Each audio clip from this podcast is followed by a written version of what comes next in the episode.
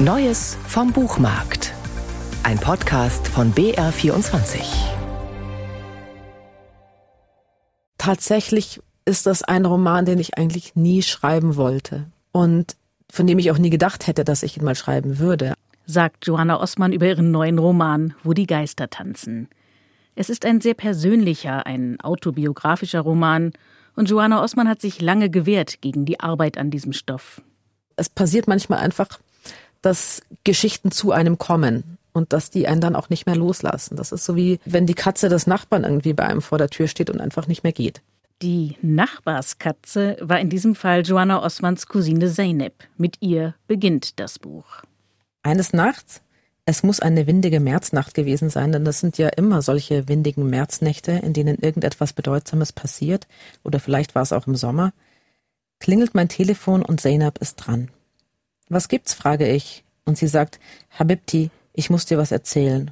Warum tust du's nicht? sage ich und bemühe mich, meiner Stimme einen lässigen und beiläufigen Klang zu geben, um zu verbergen, dass mir jedes Mal das Herz in die Hose rutscht, wenn jemand aus der Familie anruft oder eine Nummer mit einer Vorwahl aus dem Nahen Osten auf dem Display erscheint, was im Prinzip auf dasselbe hinausläuft.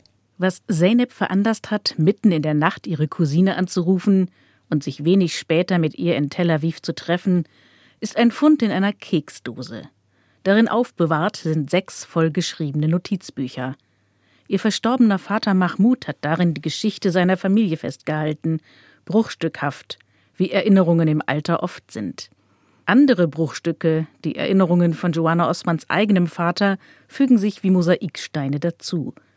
Und so greift die Schriftstellerin die Fäden auf und beginnt zu erzählen.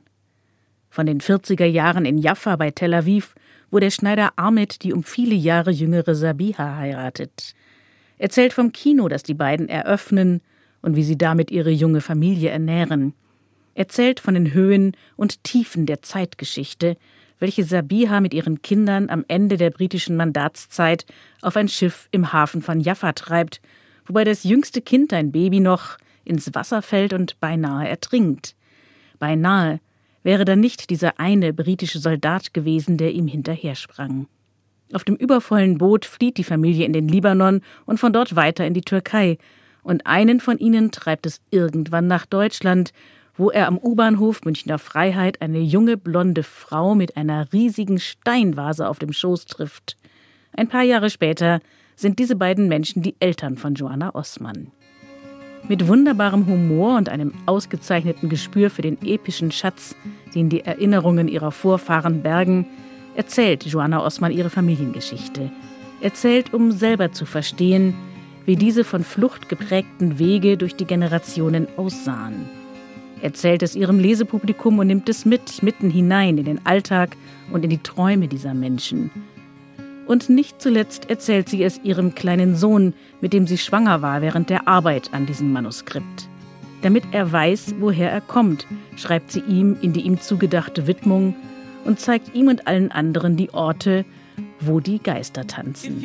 Jetzt erschienen bei Bertelsmann. Wait for me. The Nile come for you. Although